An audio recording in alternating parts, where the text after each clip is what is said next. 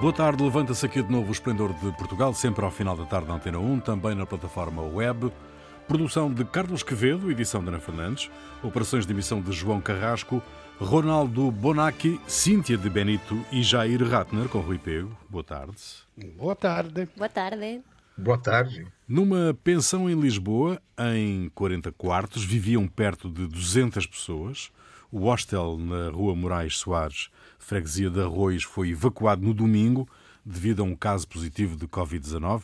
Depois de terem sido feitos testes a todos os residentes e funcionários, verificou-se que mais 136 imigrantes, ou melhor, migrantes, que ali residiam, testaram positivo. Estão agora alojados na base da OTA, em Alenquer. Como é que é possível uh, que as autoridades não tivessem conhecimento de um caso destes? Não Olha. sei se não tinham conhecimento, porque segundo o, presidente, o vice-presidente do Conselho Português para os Refugiados já tinham alertado desta situação, uh, em que se encontram muitos destes estabelecimentos em, em, em Lisboa eh, deu unha entrevista e já, já falou que tiña, tiñan advertido ao Ministerio da Administración Interna e ainda estaban a espera de resposta. E esta situación eh, verificábase antes da pandemia. Portanto, um, non sei se que non coñecían a situación ou a resposta demorou demais, mas de qualquer forma non parece que sexan condições e a que está aquí agora coa situación que temos encontrar eh, outros sitios para que estas persoas estejam à espera de que a súa situación seja resolvida en condições, eh, non sei se vamos ter a mesma disponibilidade de que tiñamos antes da pandemia. Uhum. Porque isto é de, de, Olha, de todo. Ah, eu acho que nesse momento, quer dizer, parece que a doença está em regressão. Eu acho que a palavra parece também aí, porque não dá para ter uma garantia, mas agora é necessário encontrar os bolsões onde a doença se esconde e prolifera. E é, é, esses bolsões existem tanto porque as pessoas têm medo de procurar ajuda ou atendimento médico, quanto porque elas não sabem, algumas pessoas, que esses imigrantes, não sabem que podem ter atendimento médico gratuito no, é, em Portugal. Quer dizer, são, é, dois casos. Eu acho que é normal que existam mais bolsões de pessoas infectadas especialmente entre as pessoas que não confiam no Estado. Quer dizer, isso acaba por tornar o, o vírus uma espécie de agente político que pode acabar por aumentar a, a, segregação dos que já se sentem discriminados e, e essa discriminação pode até ser usada para obter vantagens políticas, jogando uma parte da população contra outra, contra imigrantes, contra estrangeiros. É, isso não é só aqui, quer dizer, na, se você vai ver, no, acontece nos outros países em que os estrangeiros são atacados. Né? Então, eu acho que esse é um é necessário ter um trabalho buscando essas pessoas. Uhum. Em comunidades que são mais ou menos fechadas, em grupos que estão mais então, escondidos. Os, os, conventos, os colégios, os quartéis, quer dizer, não é? é um problema geral para, para onde há concentração de pessoas que convivem e que deveria ser enfrentado de uma forma organizada. Outro problema, invece, são as condições do, com que estavam estes refugiados lá na pensão, porque a mim não me choca nada que fossem quatro ou cinco num quarto, com cama de beliche, com casa de banho comum. Com... O problema é que está a respeitar os padrões de decência, de, de, de, porque e depois é saber, porque do que percebi são refugiados que tinham, lhe tinha sido negado o, uh, uh, o, refugio, o, o estatuto de refugiado, e che stavano à espera do recurso che tinham feito quase todos.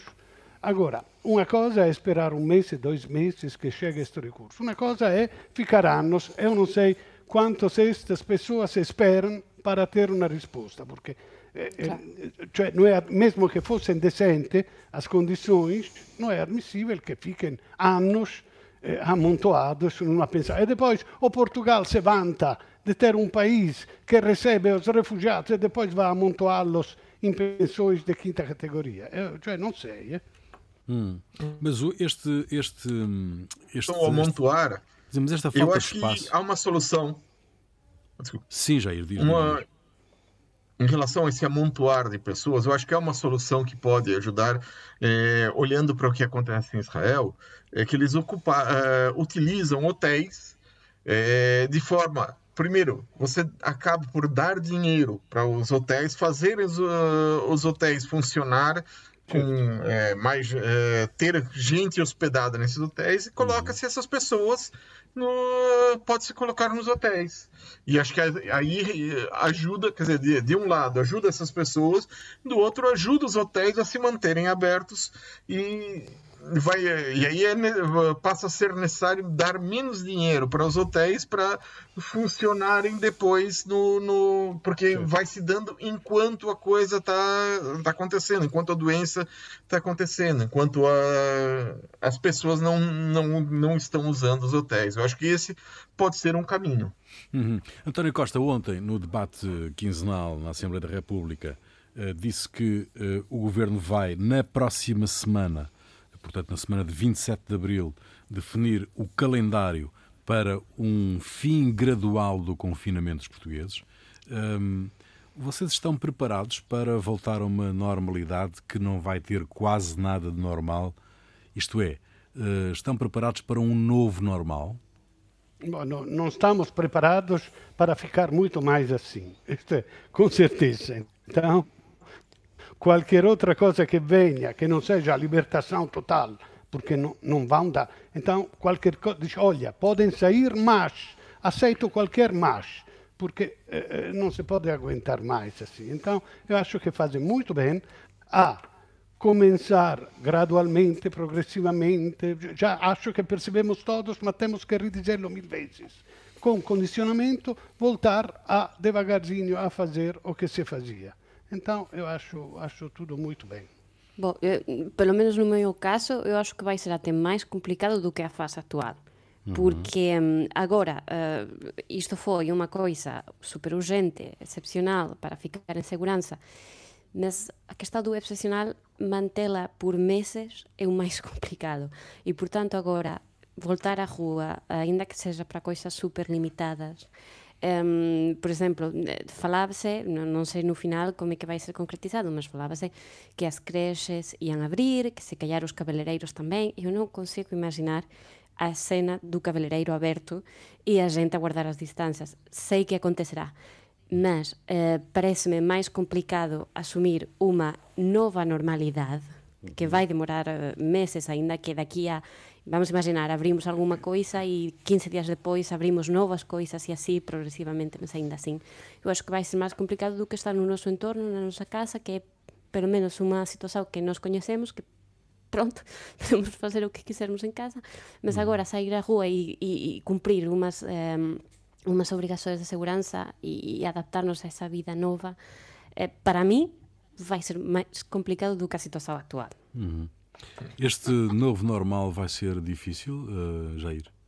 Eu acho que vai ser muito difícil, até porque cada pessoa vai entender o novo normal de uma forma diferente. Certo. Então não vai haver um, um, novo normal, vai haver em Portugal quase 10 milhões de novos normais uhum. e cada um diferente. Então a coisa vai ficar muito, uh, vai ser dessa assim mais complicada vai ser complicada porque cada um vai agir de uma forma diferente. Uns vão dizer, não, chega, já não aguento mais usar máscara. Outros vão dizer, não, tem que usar, aqui não, não entra.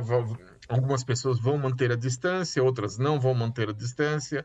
Quando, eh, se você fala crianças pequenas, manter a distância, isso não existe. Uhum. É, é complicado. Vai ser muito complicado e vai ser talvez a parte mais difícil, porque enquanto você diz todo mundo fechado em casa, as pessoas entendem. Agora, todo mundo manter algo eh, que é intermédio, o intermédio, cada um, está tá na cabeça de cada um. Uhum. Muito bem. Uh, isso, mas eh, ainda uma última questão em torno deste, deste, deste tema. Uh, do vosso ponto de vista, este regresso, uh, ou este processo, no fundo, de um, regresso à normalidade, do vosso ponto de vista, pode trazer também uh, alguma conflitualidade entre as pessoas, uh, justamente por causa de, do entendimento do novo normal por cada um de nós? Sim, só, só o que estava a comentar o Jair da distância. Se eu estou a guardar uma distância e vejo uma pessoa que está a se aproximar a mim sem manter a distância, qual vai ser a minha razão? Uhum. Se faz favor, fique um bocadinho mais longe. Hum, claro, vai ter alguma conflitualidade, vai depender das pessoas, mas hum, depende também do caráter de cada um. Vai ser complicado, porque se, se nós aceitamos umas regras e há pessoas que consideram que essas regras podem ser puxadas um bocadinho mais além, ah, sim, claro, claro, vai ser complicado. Porque é uma nova normalidade para todos, ou seja, não há precedente. Sim, e, portanto, há, vamos ter social, ensaio. É? exatamente, social. Não? É? Exatamente, hum. vamos, vamos ter muito ensaio e, e erro, acho Uhum. Muito bem, a sessão comemorativa dos 46 anos do 25 de Abril, no próximo sábado, na Assembleia da República, desencadeou uma enorme polémica em tempos de pandemia, mas o Presidente da Assembleia da República, Ferro Rodrigues, em entrevista à Antena 1, diz que não chegou a ser uma tempestade num copo d'água face à grandeza do acontecimento. Não há aqui um novo normal em que as minorias ativas e ativistas são quem manda no país, disse Ferro Rodrigues.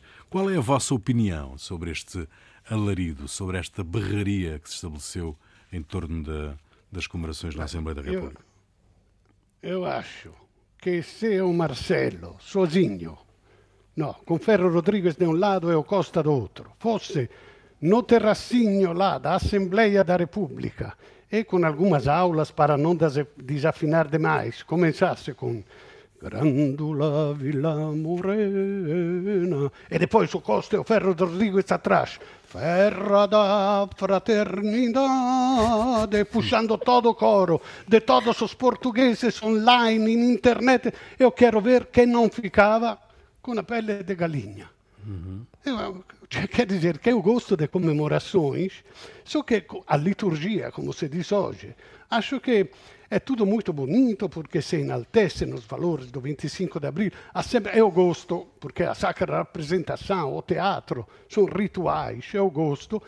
Mas quando há esta, esta liturgia, há sempre um cheiro a incenso para os valores sacros que se estão a dizer e tal, e depois há sempre um, um cheiro a mofo, porque sempre é a mesma, a mesma coisa, todos os anos. Então, eu acho que Assembleia da República perdeu un'ottima occasione para reformular tudo isto, liturgia e poder fazer, jogar fora o mofo e manter o incenso. Eu acho que, e depois eu não, não percebo como é que se chegou a este ponto. O, o 25 de abril é um, é um tema consensual, ou quase to, tirando alguns fascistas, todos os portugueses concordam com este 25 de abril, a liberdade e tal. Como é que se chegou a dividir o país em dois? É porque se chegou a dizer que aqueles que estavam preocupados com, a, com o juntamento de pessoas são fascistas é claro que os fascistas. Sim. É claro que os fascistas que nunca gostaram do 25 de abril têm uma ótima ocasião agora para boicotá-lo. Mas não se pode mandar entre os fascistas aqueles que estão simplesmente preocupados. Claro. Acho que a situação é suficientemente extraordinária para que seja legítimo uh, que haja gente com dúvidas. E não estamos a falar de qualquer pessoa, estamos a falar do ex-presidente Ramalho Eáñez, que diz que não concorda com o formato, mas que vai por responsabilidade institucional. Pa, estamos a, o capital de Abril tamén, Vasco Lourenço, non vai. Pronto, eh, eu acho que é normal ter dúbidas e, e, e chamar a gente fascista por ter as dúbidas parece-me exagerado.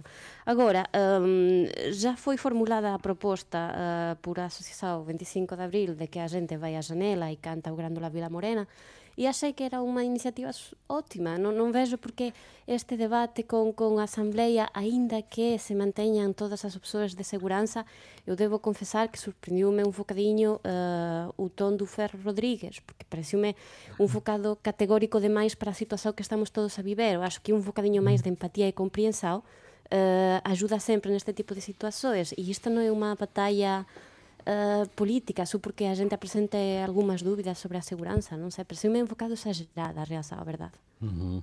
Jair. Eu acho que realizar essa sessão comemorativa na Assembleia da República foi uma decisão de risco do Ferro Rodrigues.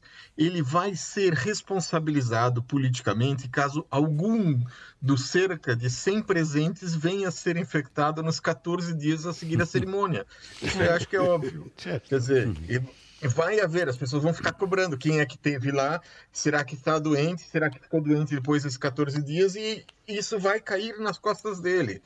Quer dizer, é, a decisão foi de toda, a, toda a Assembleia. proteger as que os outros é uma decisão pessoal, hum. mas a decisão é da Assembleia da República de fazer ou a comemorar o 25 de abril com este formato, que foi reduzido, o que quer dizer também que reconheceram que havia exagero, eh, mas é da Assembleia da República, não é do Ferro Rodrigues.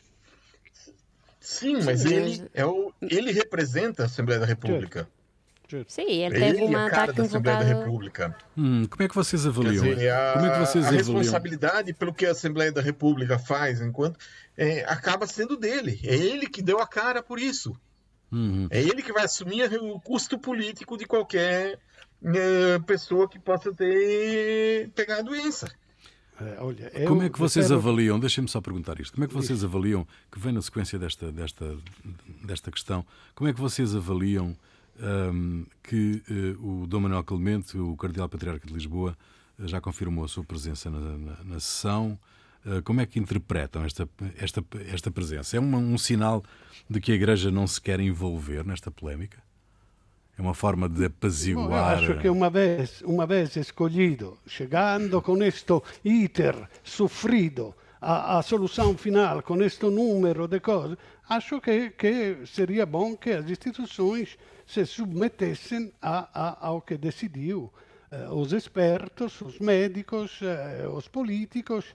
Eh, bom, acho, acho bom, também porque ele quer reabrir as igrejas, então tem que favorecer. Sim, é uma mensagem de normalidade, para além de uma lealtade ao Estado, não sei. Também não, não fiquei muito surpreendida, porque se depois da Assembleia ter decidido isto, eh, a xente recusa ir, eh, tendo en conta o nivel do debate neste momento, pode ser acusado de algún de estar en contra da data, que acho sí. supremamente estúpida este argumento. Eh, mm. Eh, acho que a que estaba colocada foi non foi celebramos o NAU ou conmemoramos o NAU 25 de abril, mas sim como é que vamos conmemorar este ano, porque estamos a adaptar a vida en sí. todos os níveis. E non vejo por que esta que Estado debía ficar de fora. Estamos a adaptarnos en todos os níveis. E aínda que non fos eh, en termos objetivos a mellor maneira de conmemorar, o, é, a, é a maneira posible, é a maneira de facelo en seguranza. E, e, e non vejo por que as dúbidas eh, tiveron tanta polémica. Se, serio, no? fiquei super sorprendida de que ter dúbidas levase unha polémica deste tipo, cando eu acho que o consenso en conmemorar a data certo. é total. Uhum. É total.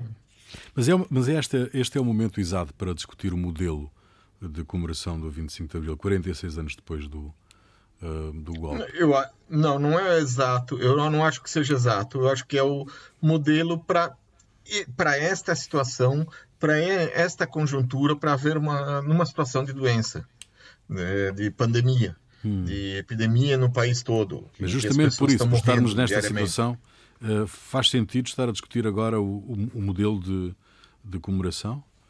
Eu acho que deveria se encontrar um modelo de comemoração em que as pessoas pudessem participar.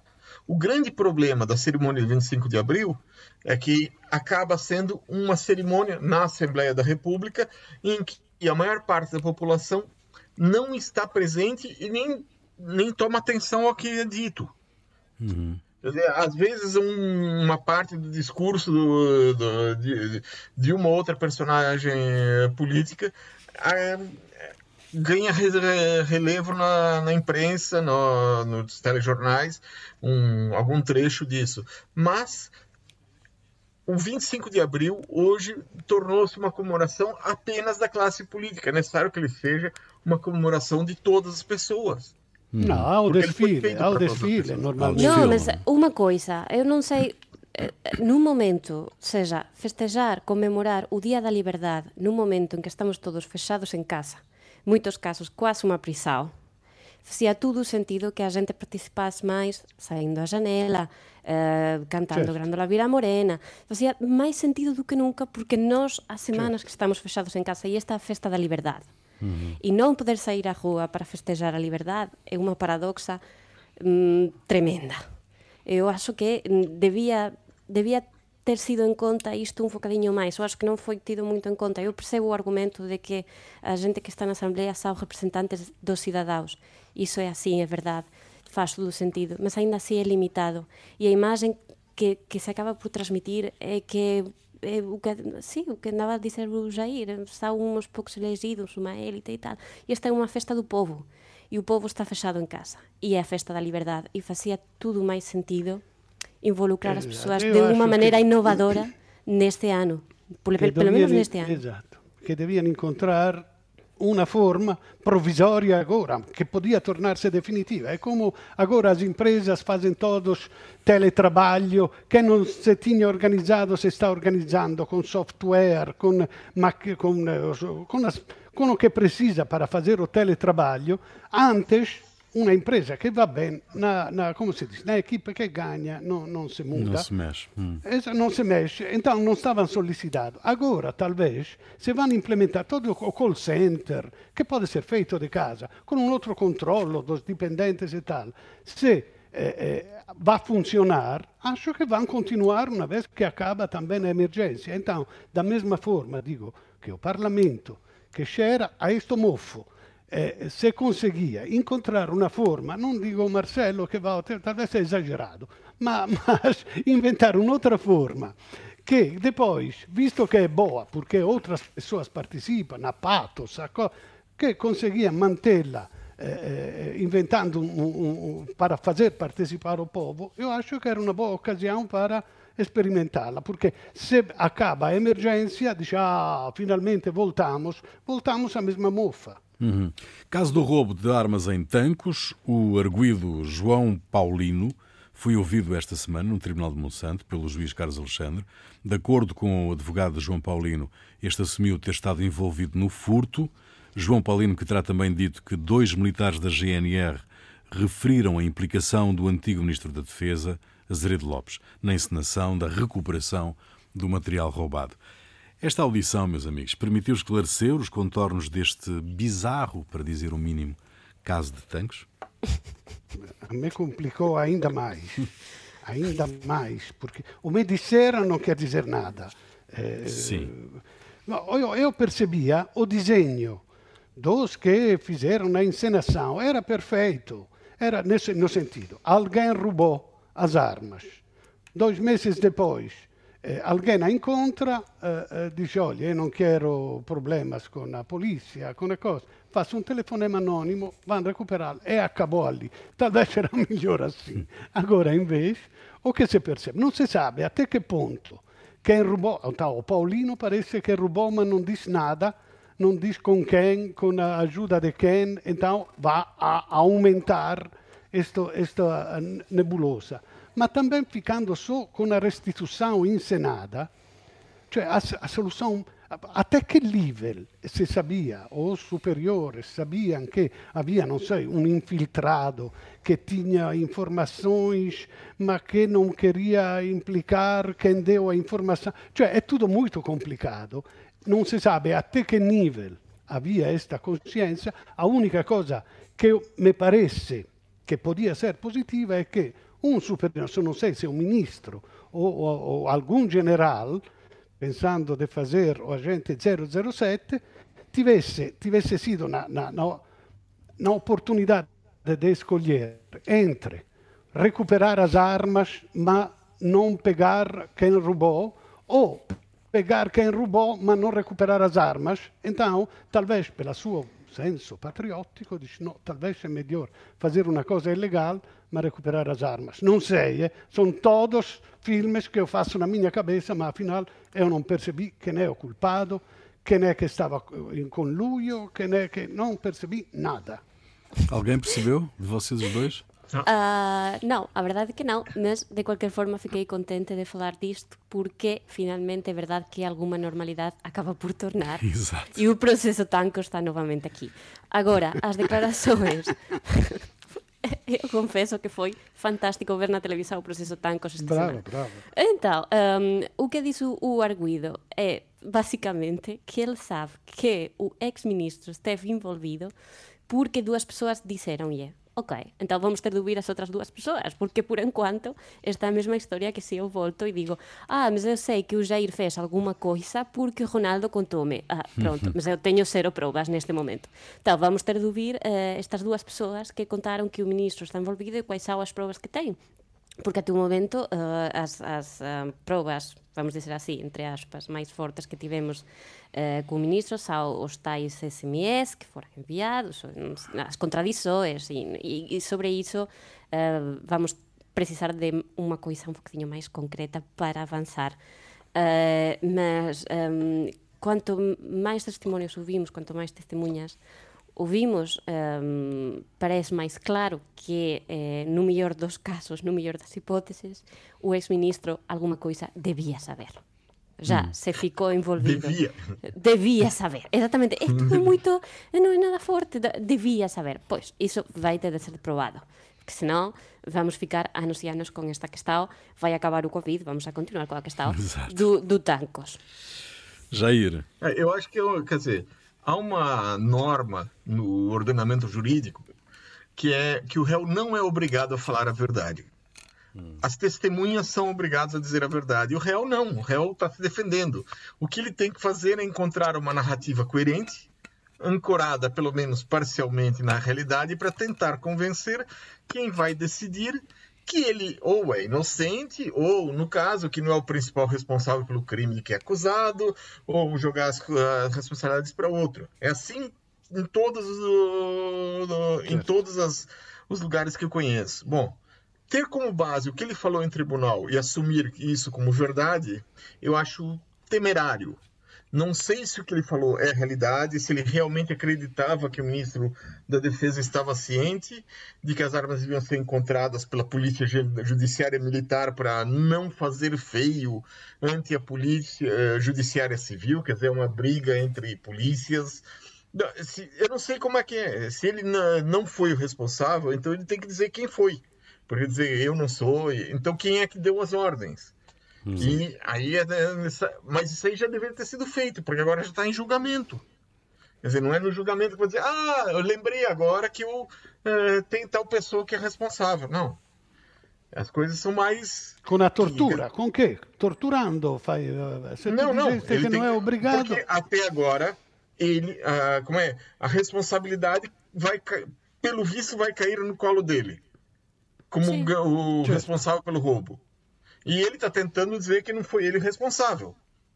Então, então alguém é responsável pelo roubo. Então tenta encontrar outra pessoa. Então ele tem que dizer que foi outra pessoa. Porque senão ele que vai, vai tentar a culpa toda.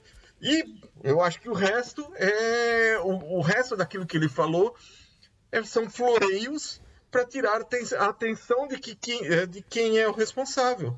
E aí, então todo mundo vai procurar. Ah, é o Azeredo responsável, é outra pessoa, é a polícia judiciária, é alguém que. São duas pessoas que me disseram. Quem? Não sei. É, que me disseram isso.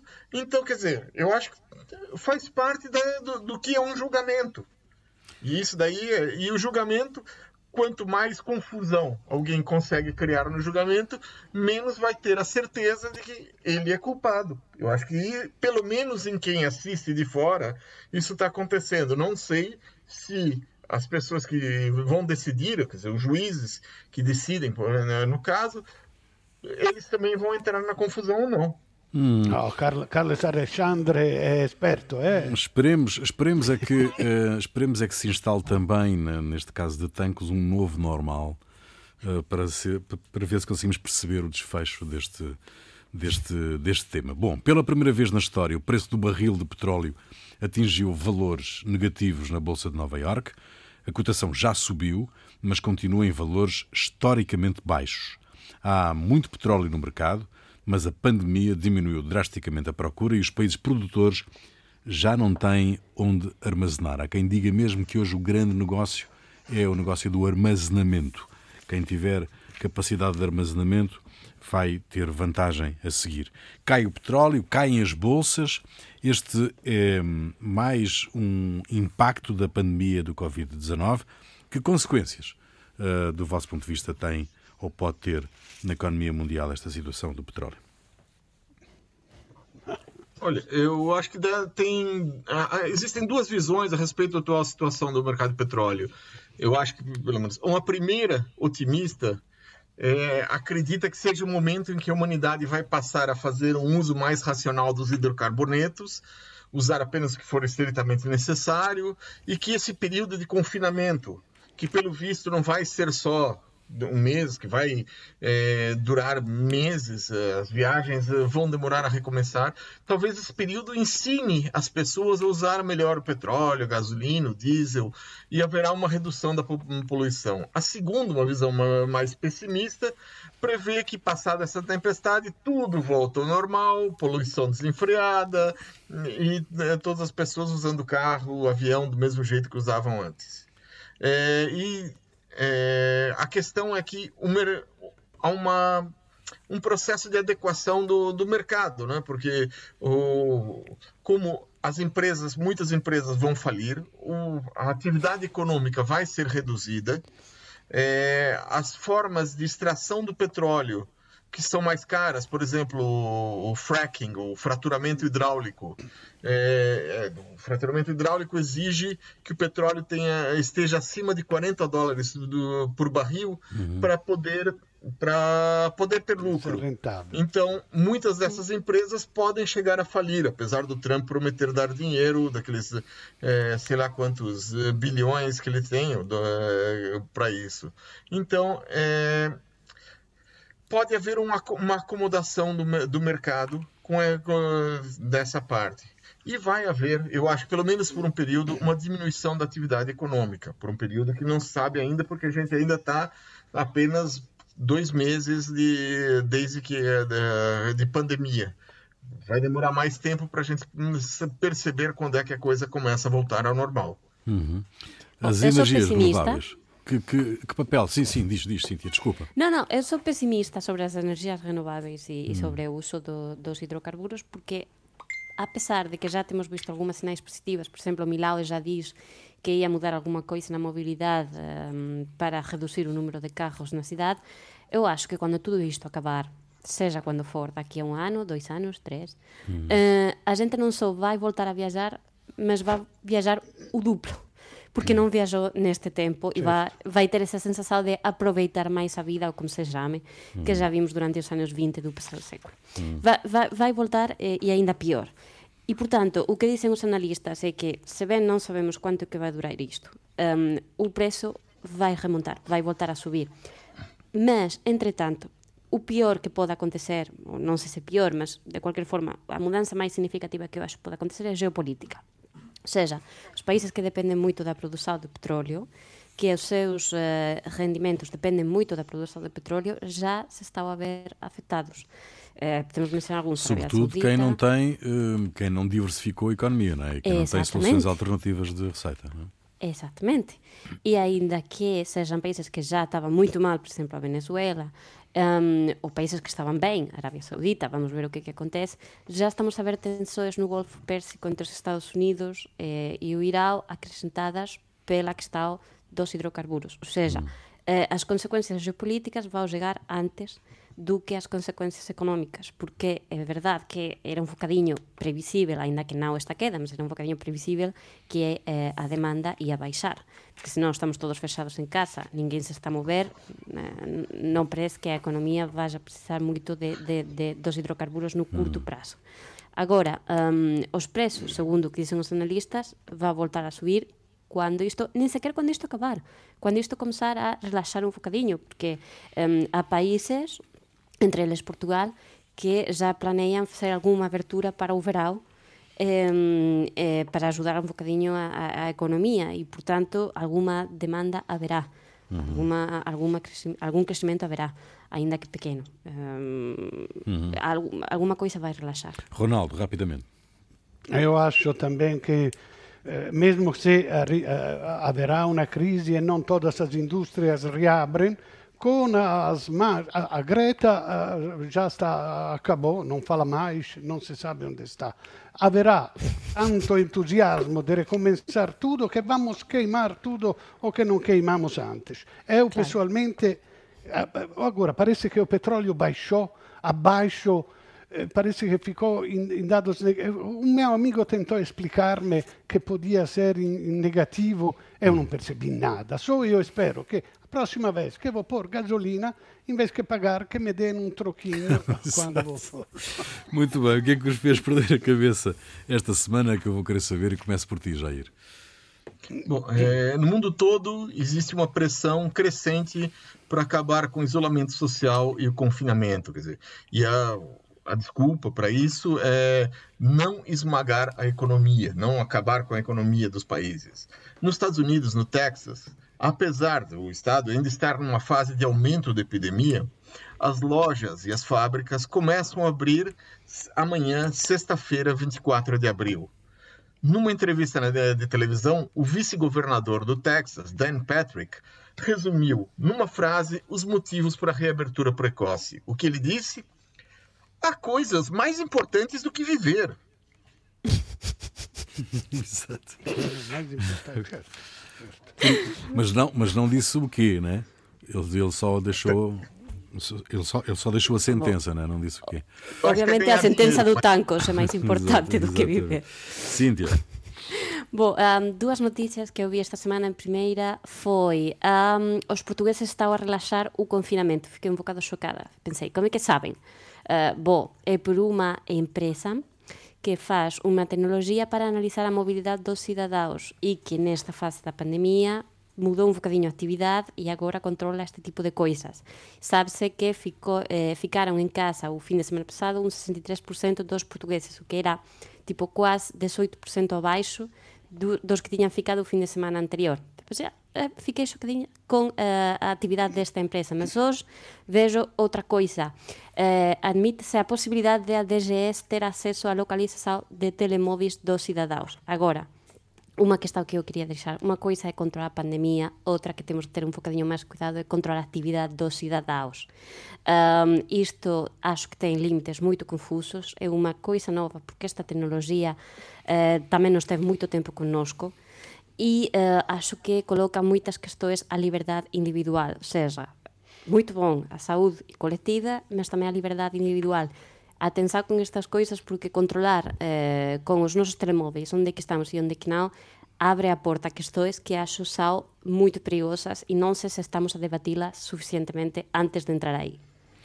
Muito bem. Um, certo. Uh, Ronaldo. Ronaldo. Obrigado. Olha, a propósito, a propósito de como comemorar o 25 de abril na Assembleia da República, do distanciamento social, da democracia em tempo de coronavírus, eu vi nestes dias uma foto bonita. Era estranha, mas não se percebia bem o que era. Eram pontinhos regulares num grande espaço ampliando a foto se via que eram pessoas vistas do alto. Era uma manifestação com distanciamento social numa praça de Tel Aviv contra a coligação que está a ser negociada entre Gantz e Netanyahu. Bom, se, se, se o poder abala numa manifestação tradicional, quando uma grande concentração de pessoas forma uma onda imparável e incontrolável, Neste tipo de manifestação não é menos potente, eu acho, este tipo de manifestação, porque há uma determinação e uma organização uh, incrível dos, dos que protestam. Hum. Muito bem. Op. Sim. Diz, Ronaldo. Não, não, era para dizer, acabei. Acabaste, acabaste. Percebeu. Acabaste. Certo. Pá, fiquei à espera da punchline, estás a ver? E não. Muito bem. A música é tua, Jair, o que é que nos trazes? É, olha, é, um dos problemas que surgiu com o confinamento por causa do coronavírus foi o aumento da violência doméstica. Em relação a isso, a cantora Rebeca, é, que é, fez uma canção que foi divulgada na sexta-feira da semana passada. A Rebeca é uma pessoa que surge no funk né, brasileiro, e, é, mas nesta música ela mistura a balada e o rap. A música se chama Medo do Escuro. Hum, vamos lá então. Acender as luzes para não ter medo do escuro. Bom, fica aí, Rebeca. Voltamos eh, de hoje a oito dias. Até lá. Fiquem em casa e protejam-se.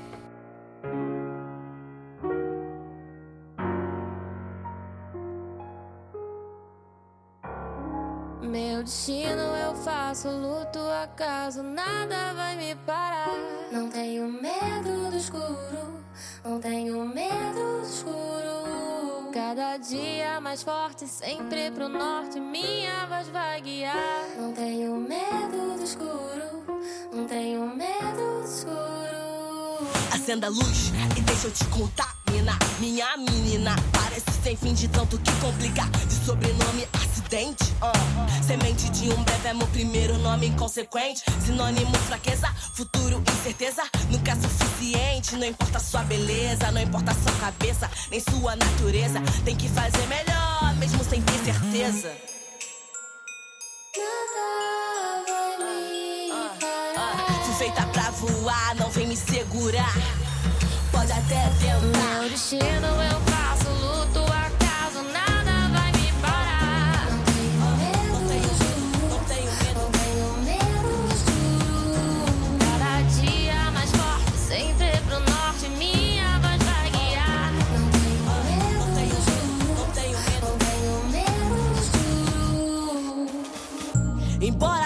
sido um pouco cansativo, cheguei e nem tô pensando em ir embora. Olha espelho. Sei que é maior que esse pesadelo.